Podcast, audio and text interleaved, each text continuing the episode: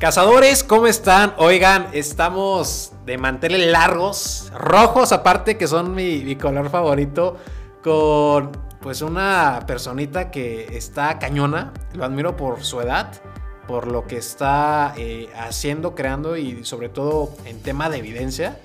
Eh, no tenía el gusto de conocerlo de manera personal, ahorita platicamos, eh, cruzamos un tanto conversación y creo que lo importante es que haya la, la congruencia y estoy hoy con mi buen amigo Manuel. Manuel, hermanito, ¿cómo estás? No, excelente. Muy, ahora sí que muy emocionado de que me hayas invitado, que hayas venido acá al búnker sinergético a grabar conmigo. Me siento honrado.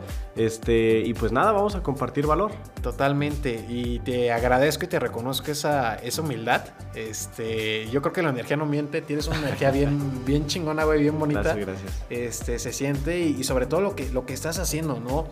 Eh, el cómo estás ayudando a otras personas a crecer en el tema de marca personal. Se dice muy fácil, ¿no? Estas dos palabras, marca personal, pero si lo sabes hacer correctamente está cañón. Sí, claro, es, es todo un tema. Es uno piensa que nada más es ponerse en redes y como las personas que son más comerciales han obtenido su fama mediante la televisión, escándalos, etcétera, dicen, ah, es una persona que tiene seguidores, piensan que es muy fácil. Sin embargo, nosotros que considero que no somos influencers, sino influenciadores, somos personas que tenemos impacto en otras personas y en sus decisiones y en sus vidas, este, no es tan fácil. No es lo mismo un millón de seguidores de personas que quieren cambiar su vida a un millón de seguidores de personas que ven cinco horas la tele todos los días. Totalmente. Y es la, la calidad de, de personas que, que, nos está siguiendo. Y aunque no sea calidad del, del, que, al cual estamos llegando, ¿cómo puedes tú eh, aportarles valor? ¿no? Eh, yo lo veo en tu contenido día a día, veo que le pegas cañón ahí a Reels, TikToks. Sí. Pero, ¿cómo empezaste? O sea, ¿tienes 20, 21 años? Tengo 20 años. Cumpliditos. Sí, cumplidos. Eres modelo 2021. Eh, sí. 2001, pues. Eh, del 2001. 2000. 2000. Finales del 2000. Oye, claro que me sí. falló la calculadora Casi. de cazadores. ¿Cómo empezaste? ¿Hace cuánto tiempo? Cuéntanos un poquito de eso. Fíjate que lo estabas platicando en la comida con Jorge, que en teoría, lo, lo que puede ver la gente ante el público, yo llevo como un año y medio con la marca personal. Sin embargo, como creador de contenido, este, yo ya llevo mucho tiempo. Eh, yo más o menos a los 14, 15 años yo era campeón nacional de Call of Duty. Okay. Entonces yo era gamer, le metía 7, 8 horas al juego entrenando, no jugando. Yo lo tomaba muy en serio, jugábamos torneos, nos iba muy bien. Y eventualmente este, yo comencé a generar contenido de ahí y lo subí a YouTube y tenía mi canal de YouTube con 10.000 seguidores. Entonces yo no vengo de cero. Yo ya hacía contenido, yo ya entendía el ecosistema y aparte esto es mucho generacional. Yo pues eh, lo estaba sacando el otro día, el promedio con lo, de edad con las personas con las que me junto es de 29 a 30 años. Entonces yo ya veo que este, dicen, no, es que yo utilizaba Facebook y ahorita Instagram. Pues es que para mí es normal porque claro. por la generación, ¿no? Es, es un, también un tema que ya viene generacional. Yo ya generaba contenido desde los este, 15, 16 años y también este, comencé mis emprendimientos digitales de crecimiento en Instagram, de este, posicionamiento en YouTube, etc. A los 16, 17, entonces yo ya tenía algo de experiencia de creación de contenido. Por azares del destino, este, me dedico a tener una agencia de crecimiento orgánico dentro de Instagram. Y después este, tuve que enfocarme a otros proyectos, negocios familiares, etc. Y después salió esta opción de, de el empezar una agencia digital. Yo entro a la universidad y como yo ya llevaba dos, tres años trabajando, pues me estaban enseñando cosas muy básicas. Y yo ya iba pues muchísimo más Adelantado. adelante. Sí, demasiado adelante de mis compañeros y de los profesores también, de lo, del tema que enseñaban. Obviamente ellos tienen toda una preparación, sin embargo me estaban enseñando el ABC cuando, por ejemplo, me estaban enseñando contabilidad la partida doble, cuando yo ya hacía las conciliaciones de, la empresa que yo tenía en ese momento y que pues eran conciliaciones grandes. Entonces yo ya tenía esa parte, yo ya había tomado, eh, este, había pasado todos los idiomas, entonces yo tenía mucho tiempo libre y decidí enfocarme en aprender, tomar diplomados, tomar cursos, leía, este, y pues prácticamente me llevó una segunda carrera. Estudio para hacer una agencia digital y comienzo con la agencia digital y con los primeros clientecitos vas y buscas una startup, buscas otro negocio, buscas alguna distribuidora y comienzas a meterlos de, esa manera. por ahí de inicios de 2020 digo, ok, me voy a enfocar en darle a la marca personal, voy a comenzar con la viralidad, con TikTok, que es una plataforma que pues yo sé lo que cuesta crecer en otras plataformas y esta subo un video y me llega a 10 mil personas. Esta es la plataforma empiezo a crecer en TikTok, empiezo a hacer contenido, este, me empiezan a pagar consultorías, empiezo a ¿Puedo, ¿puedo hacer un paréntesis ahí? Brincas a TikTok con la experiencia de ya crear contenido. Sí, ya llevaba temas de negocios, tres, temas cuatro años, exactamente. Y, tema de conocimiento de estrategia para no hacer un simple TikTok. Exactamente. O sea, tú ya sabías a dónde querías llegar. Yo soy el primer TikToker en hablar de negocios dentro de TikTok. Ese es tu diferenciador. Sí, eh, yo comencé con eso. Y aparte la edad me ayudaba mucho, aparte me considero que soy un buen creador de contenido. Yo soy una persona extremadamente este, introvertida.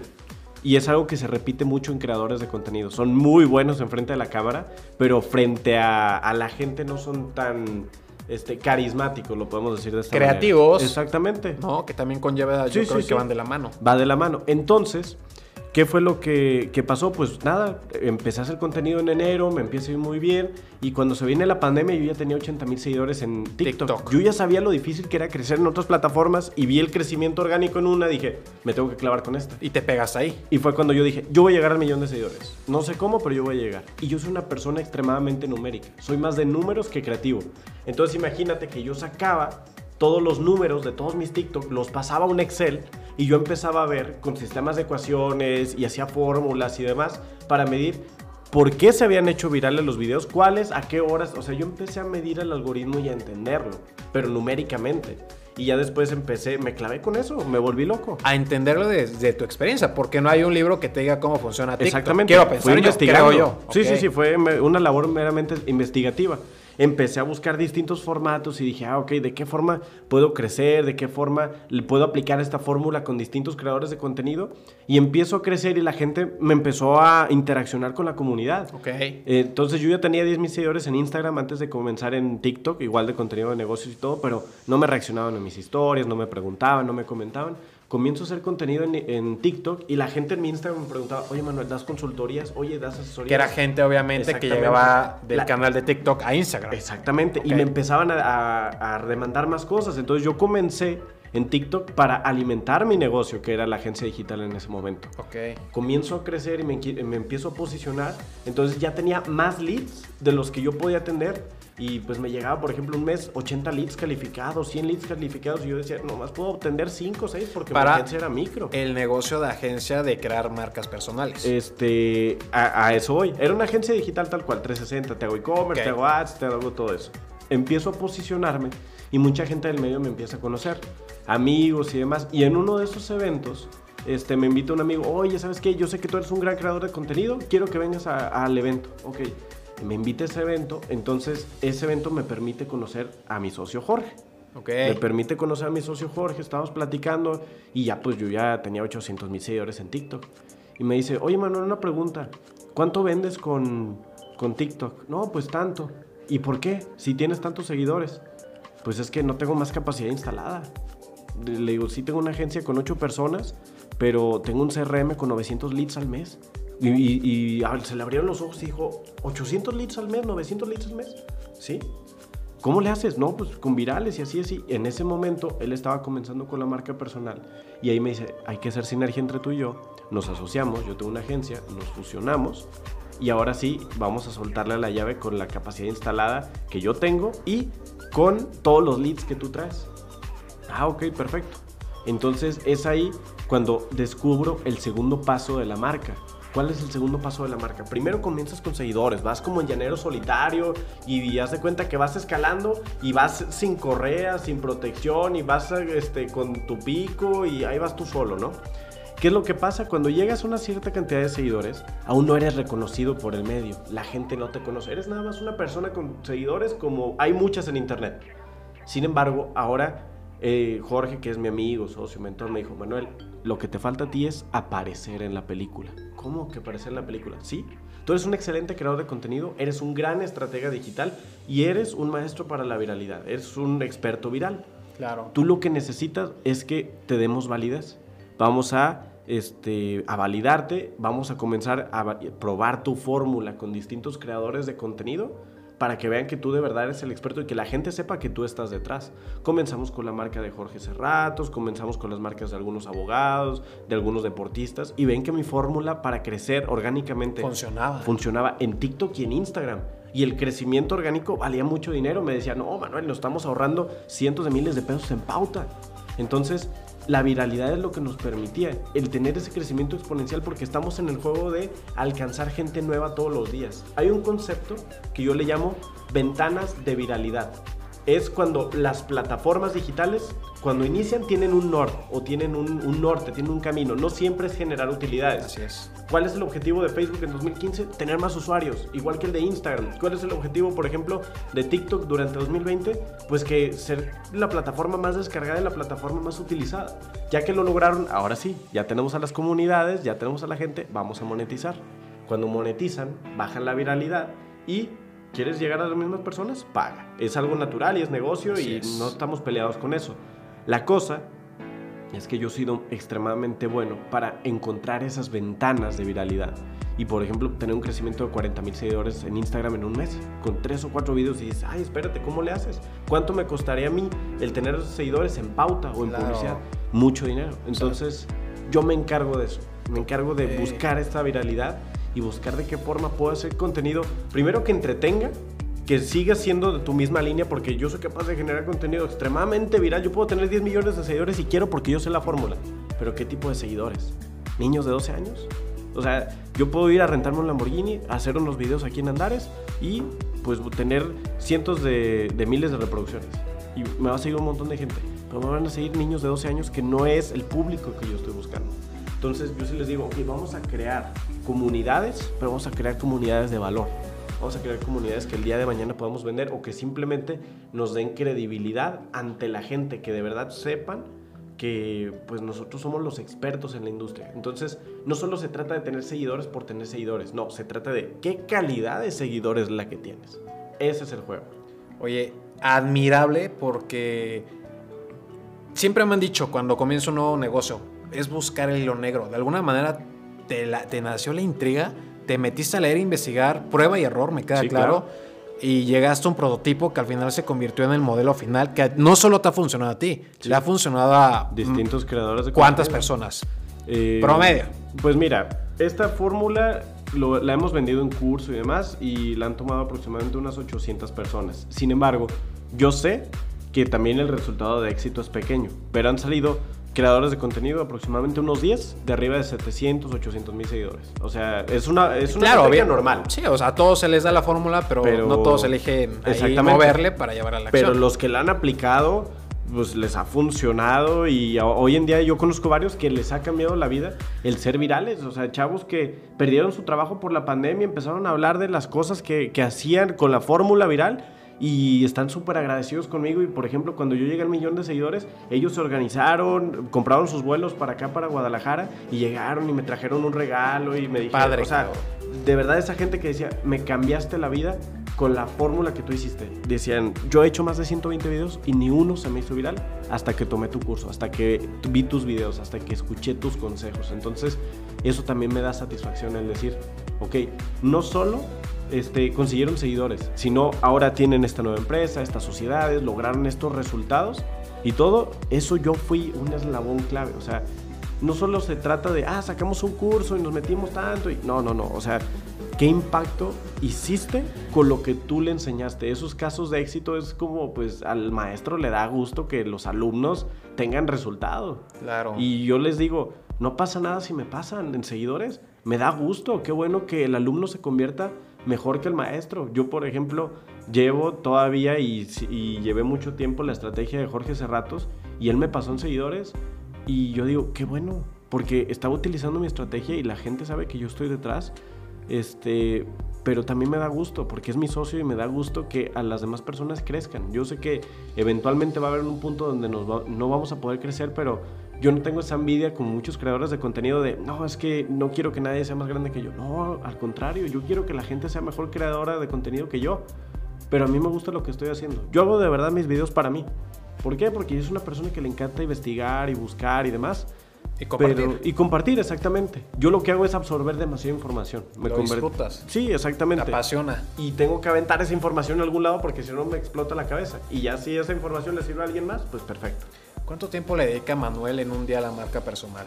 En un día la marca personal yo te puedo decir que le dedico a la semana aproximadamente 8 horas, más o menos. A la semana, estamos casi hablando de una hora, minutitos al día. Sí, más o menos porque stories no me pesan, pero así como planeado de las sesiones de fotos, el estar organizando los videos de YouTube, la parrilla, etcétera, son como lunes y martes, 4 horas y cada día y ya con eso ya no me dedico más a la marca, primero porque no vivo para las redes ni para los seguidores, vivo para mí. Y segundo, porque tengo que operar negocios. Estoy operando en este momento Sigma y este, pues ya solté la operación de, de Sinertegia, pero de todas maneras tengo que participar en consejo, tengo que estar guiando, tengo que darle dirección al director de operaciones, tengo que trabajar. Y aparte, estoy estudiando. Y eso me quita mucho tiempo. Pero bueno, pues ya estamos y pues se tiene que acabar ese proyecto también. ¿Cómo, cómo ves? Eh, y es un tema como polémico, ¿no? TikTok versus Reels. O sea, ¿qué opinas de eso? Yo creo que las personas tenemos que ser omnicanales. No hay que casarnos con una plataforma, no hay que ser TikTokers, no hay que ser Instagramers, YouTubers, no. Yo pienso que si estamos en todas las plataformas en el mismo momento, este, de esa manera eres una marca fuerte. Porque imagínate que el día de mañana desaparece TikTok. Claro. No pasa nada porque tengo Instagram. Y si desaparecen las dos, tengo YouTube. Y tengo gente filtrada ahí. Y si desaparecen eso, tengo mi grupo de Telegram. Y tengo mi base de datos. Y tengo, tengo de qué mantenerme. Sin embargo, si tú ves otros creadores de contenido, ¿cuántos creadores de contenido eran fuertísimos en una plataforma y no tenían seguidores en otra? Conozco creadores de contenido en, en TikTok con 2 millones de seguidores, con 2 mil seguidores en Instagram. No, compadre, estás frito. Hay que ser omnicanales. Estamos en el juego de estar fuerte en todas las plataformas. Pasó en Facebook, ¿no? De manera orgánica, ¡fum! Pero ahora si quieres que la gente te vea, así tengas 200 mil en tu fanpage, le llega son 2, 3% mm, mínimo. Punto, punto 5%. Punto 5%. Y en los grupos de Facebook sí es 2%. Porque si quieres que te vean ya tienes que Exactamente. tienes que pagar. Y no, no, hay, no hay forma. ¿Por qué? Porque es el negocio de la plataforma. O sea, todos estamos aquí o todos lo hacemos por negocio porque aunque no lo necesitas, porque conozco muchos creadores de contenido que ya viven post economics, o sea, ya, ya están en, otro nivel, aún así tienes que monetizar porque la misma comunidad te lo pide. O sea, eh, hasta mismo Arturo Elías Ayub saca su libro porque la comunidad se lo pide, o sea, él no necesita más dinero. ¿Qué piensas de cuando dices subiendo en seguidores, pero la gente ya te está preguntando, oye, tienes el curso, tienes la mentoría? ¿Cuál es el siguiente paso? ¿Cuál es el siguiente paso? Tienes que hacer un estudio primero de qué es lo que la gente de verdad pide. Hemos hecho muchos proyectos con influencers, con marcas personales, y lo que pasa es que la gente les pide el producto, todas pruebas de mercado, y te dicen, no, sí, sí lo voy a comprar y todo. Sacas el producto y no vende. ¿Por qué? Porque la comunidad no estaba lista, el producto estaba mal diseñado, algunos temas técnicos que no funcionaron. Pero la única forma en la que te puedes dar cuenta, ya que la comunidad te lo está pidiendo, que de verdad están listos para, para que tú les vendas es sacar tu MVP, tu mínimo viable product. O sea, ya cuando la gente paga, ya cuando hizo de verdad el pago, es cuando la gente ya está lista. Yo lo que, por ejemplo, hicimos con un influencer, es que quiero sacar mi marca de joyería. Ah, ok. ¿Sabes qué? Vamos a sacar esta imagen de, de internet, de cualquier joyería china, la ponemos aquí, este, ponla en tus stories, vamos a ver cuánta atracción tiene y si vendes algo, le vamos a decir a la gente después de 10 días que no, sabes que siempre no hubo y se lo mandas. O le hacemos dropshipping desde China y ya podemos ver aunque no le ganes, pero validamos el producto. Las primeras ventas no son para ganar dinero, las primeras ventas son para validar el producto. Sí, exactamente. Entonces, ¿qué es lo que sigue? Pues primero ver el, el willingness to pay de la comunidad. ¿Qué tanto ellos están dispuestos primero a desembolsar por ti? Y qué tanta credibilidad tienes para poder vender. Nos ha pasado con creadores de contenido que les sacamos un producto y venden mil, dos mil en las primeras horas y es sold out y ya acabamos con todo el stock y sacamos el siguiente producto y no vendemos nada. ¿Por qué? Porque pues, un producto pues, no le gustó a la comunidad, pero otro producto sí le gustó a la comunidad por el, por el tráfico en el que venían. Ellos venían, por ejemplo, de la televisión. Esta persona era un influencer venía de la televisión, vendimos un producto físico. Ok. Este, y pues dice, es gente que ve la tele 4 o 5 horas al día. Entonces, véndeles un producto físico y te lo van a comprar. Les vendimos un curso digital, no entendían la plataforma. Entonces, ¿qué fue lo que pasó? Bueno, fueron unas por otras, pero aprendimos que tenemos que primero validar las ideas antes de que nosotros estemos dispuestos a, a invertir en un proyecto más grande. Invertir tiempo y lana. Exactamente. Recortar curva de tiempo Sí. de aprendizaje. Hacerlo lo más, la prueba o la validación lo más antes posible para que primero uno no pierda tiempo. Entonces, por ejemplo, aquí en, en el búnker lo que estamos haciendo es estar validando ideas de negocio todas las semanas. O sea, lo complicado en realidad es la validación. La ejecución, hay un montón de chavos que lo pueden hacer y que y esos chavos se encargan del proyecto, les metes, les metes trainees y lo hacen. Lo complicado es encontrar ese producto que sea viable para bajar ronda de inversión, le metemos en pauta y ahora sí, París, Champagne y bellas mujeres. Ok. Oye, está, está padre la fórmula. Todo parte del mismo modelo, ¿no? Quiero Claro. pensar que eh, Manuel sigue día a día el mismo modelo o le está metiendo, le está innovando, pero sin partir del modelo. ¿Qué es ¿no? lo que pasa? Existen muchas cosas que son evergreen y hay otras cosas que van cambiando. Por ejemplo, nosotros tenemos un libro de jugadas, pero ese libro de jugadas cambia depende de la cancha en la que estés. Por ejemplo, yo hablo mucho de generación de contenido y en la generación de contenido existen dos pilares. Está la sustancia y está la técnica. Hay un video que es de mis favoritos, que es el discurso que da Steve Jobs en Stanford. Ese video tú lo ves en Facebook, tú lo ves en Instagram, tú lo ves en YouTube, tú lo ves en TikTok y en todos lados es viral. Sin embargo, este, ese video tiene una muy buena sustancia. Los temas de técnica es a qué hora lo publico, cuántos hashtags, qué portada, etcétera, etcétera. Entonces, la sustancia, perdón, la técnica evoluciona conforme evoluciona la plataforma y el tiempo y la sustancia siempre se queda igual.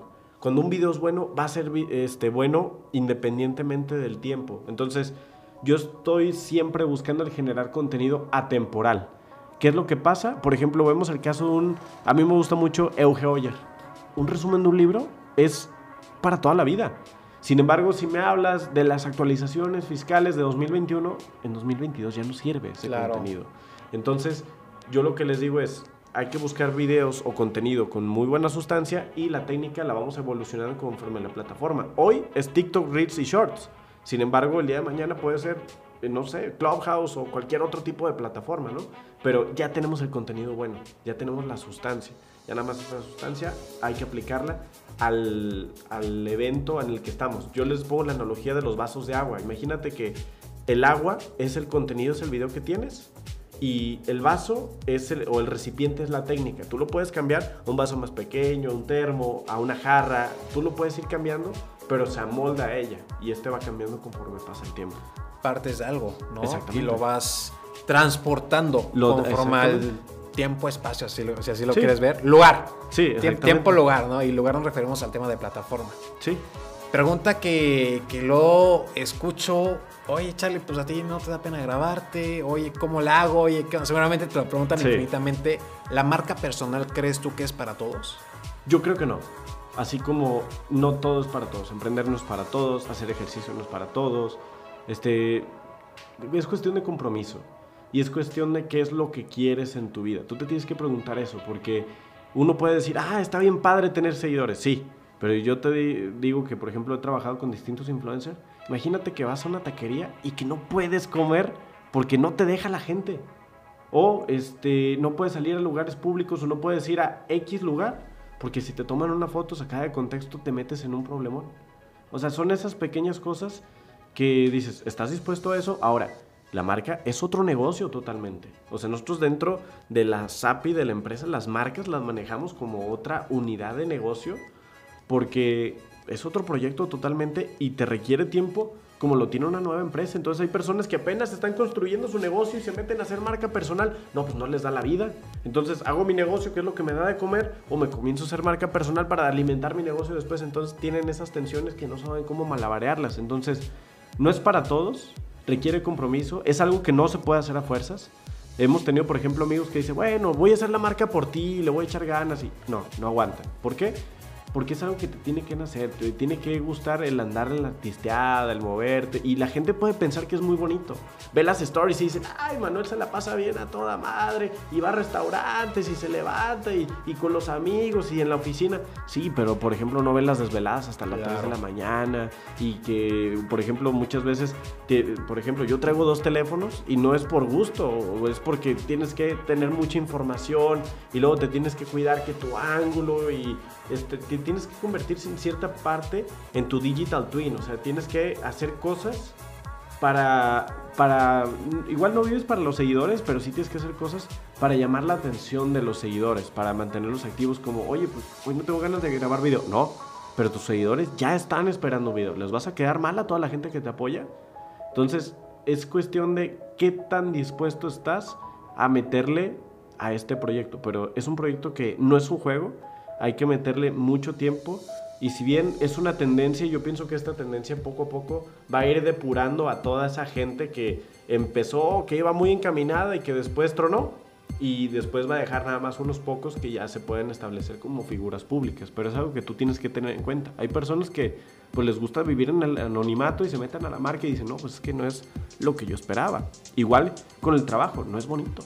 Es, es trabajo. O sea, el grabar, el maquillarte, el tener todo preparado, el pensar, es un trabajo, pero al final tú lo eliges y si no te gusta es complicado. Yo me divierto y me la paso súper bien y esto para mí no es trabajo y me encanta el estar viajando y dando conferencias y recibiendo información y estudiar porque es parte de mi esencia. A mí me gusta estudiar, me gusta leer, me gusta andar en todos lados.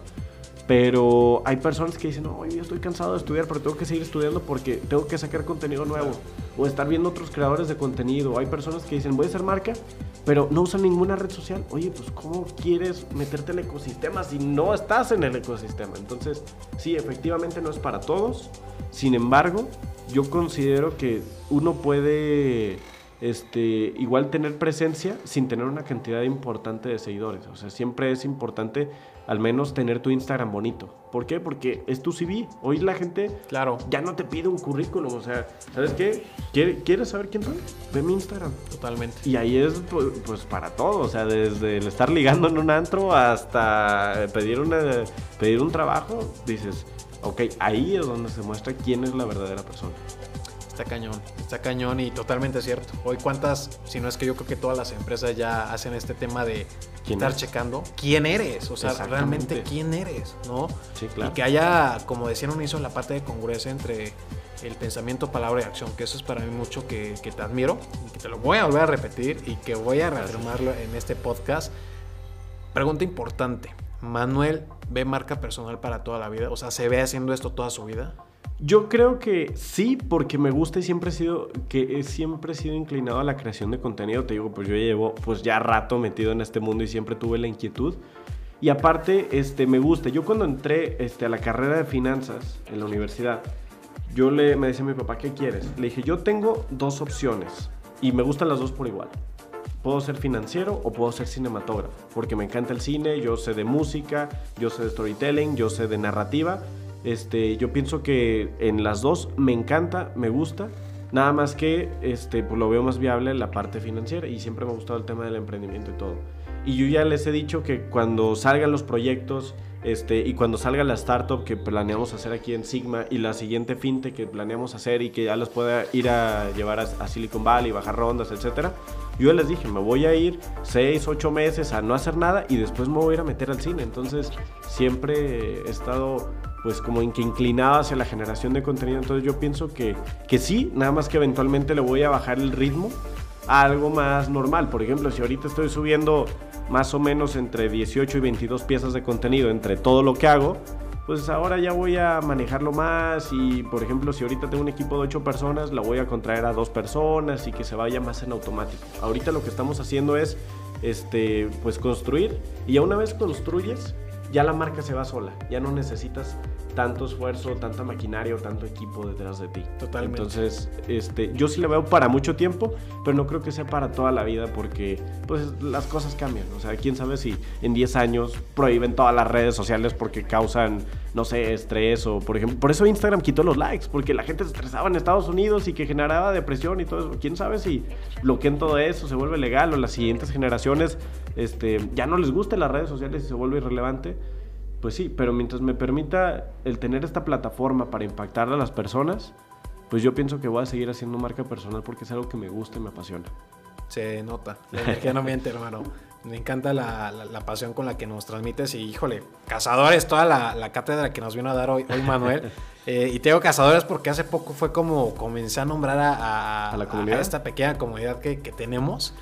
¿Qué, ¿Qué opinas de la palabra cazador, Manuel? Yo opino que es una palabra que impone, es una palabra que puedes hacer un buen sentido de pertenencia, nada más que te voy a corregir si me permites. Adelante, por favor. Dijiste pequeña comunidad. Tienes una gran comunidad, pero la comunidad no se mide en números, se mide en calidad. Te siguen las personas correctas, no te sigue el volumen. Yo prefiero que me sigan mil fans que estén clavadísimos conmigo, que se tatúen mi nombre, Ok. A que me sigan millones de personas que pues es Manuel. Entonces, el decir, ok, yo soy para la comunidad, cuando estamos en fuera de la marca personal, te ayuda mucho. Porque también, este, pues no solo son cazadores, son mis cazadores. Entonces, eso genera un sentido de pertenencia. Imagínate que el día de mañana llegue la gente y te ve en la calle y te diga, yo soy cazador. Eso, cuando, cuando sientas eso, porque lo vas a llegar a sentir, es cuando vas a decir, ya, ya está jalando la marca, ya, ya, ya, ya, ya, ya, Ahí vamos, ahí vamos. Sirvió el curso de Manuel. En Sí. de Manuel. Amigo, te agradezco mucho por tu tiempo, por tu espacio. Gracias por invitarme. Me gustaría únicamente para cerrar tus tres hacks para poder iniciar en marca personal. Que a Manuel le funcionen tanto en su modelo como con otras personas. Te voy a pasar tres hacks de sustancia para que este podcast no caduque. Ok, adelante. El primero es perderle el miedo a la cama. ¿Cómo se le pierde el miedo a la cama? Con horas de vuelo. Tienes que grabar, grabar, grabar, grabar, grabar. El segundo es, tienes que empezar a ver qué es lo que están haciendo las personas que ya saben y pégatele a las personas que ya saben, métete al ecosistema. ¿Sale?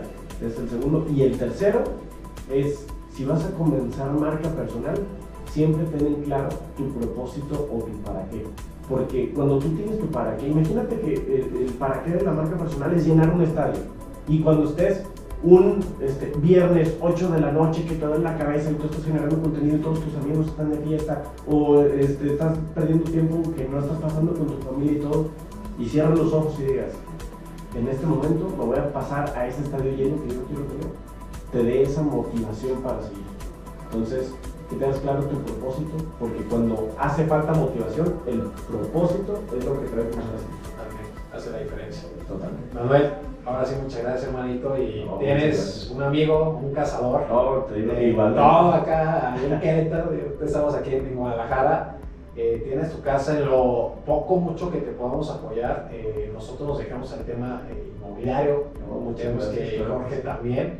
Y créeme que por ahí vamos a estar eh, pegándonos eh, a los mejores, porque queremos recortar esta curva de tiempo de aprendizaje con la finalidad de aportar y contribuir. No, hombre, uno encantado y pues vamos a ver si nos vemos en Querétaro pronto. Que todo fluya y nada influya. a ver, muchas gracias, amigo. Perfecto. Muchas gracias. Nos vemos, cazadores. Nos vemos.